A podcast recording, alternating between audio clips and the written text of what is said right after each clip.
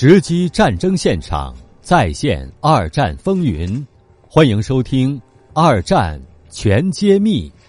演播：前门楼子九丈九。第五十九章租界法案。当十一月六号传来罗斯福第三次当选总统的消息时，丘吉尔深感庆幸，他立即致电表示祝贺。而罗斯福在重新当选后的第三天就公开宣布，按照根据实际经验得来的办法分配军火产品，也就是大致上一半分给美国军队，另外一半分给英国和加拿大军队。英国由于大量购买美国的武器和军事装备，黄金美元的储备日趋枯竭，无法用现款支付，因此丘吉尔便进一步向美国求援。一九四零年十二月二十九号，罗斯福发表了炉边谈话。他说：“如果大不列颠一旦崩溃，我们整个美洲的人民将生活在枪口之下。我们必须竭尽全力生产武器和舰只。我们必须成为民主国家的大型兵工厂。”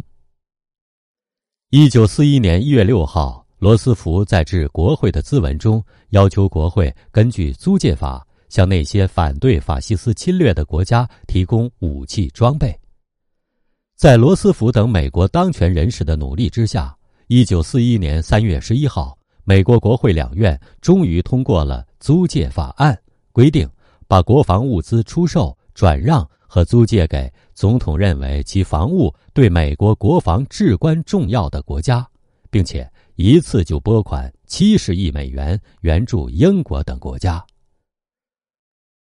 三月二十七号，美英两国总参谋部的代表在华盛顿经过两个月的商谈以后，达成了英美会谈协议，规定一旦美国参加对德国和日本的战争时，美英两国将首先打败德国，然后再对付日本。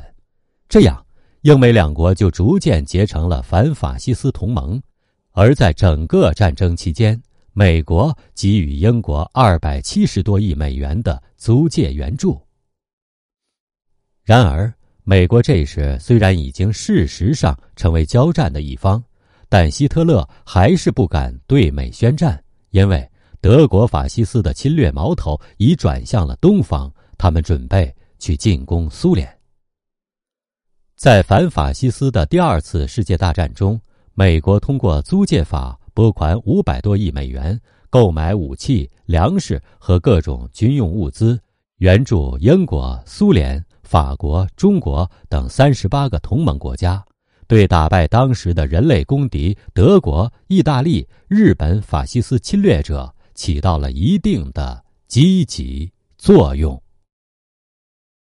您正在收听的是《二战全揭秘》，下一章请听。德国继续侵略扩张。